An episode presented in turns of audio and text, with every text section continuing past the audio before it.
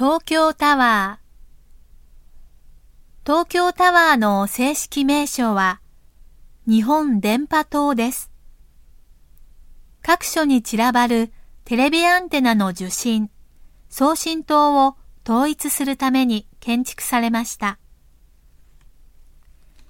高さは333メートルあり、建設当時は世界一の電波塔でした。地上から150メートルの場所に展望台、250メートルのところに特別展望台があります。東京の観光名所なので、映画やドラマでもよく登場します。中でも、ウルトラマンは毎週東京タワーを壊し、修理しないで飛び立っていきます。しかし、次の週になると、何事もなかったように見事に修復されています。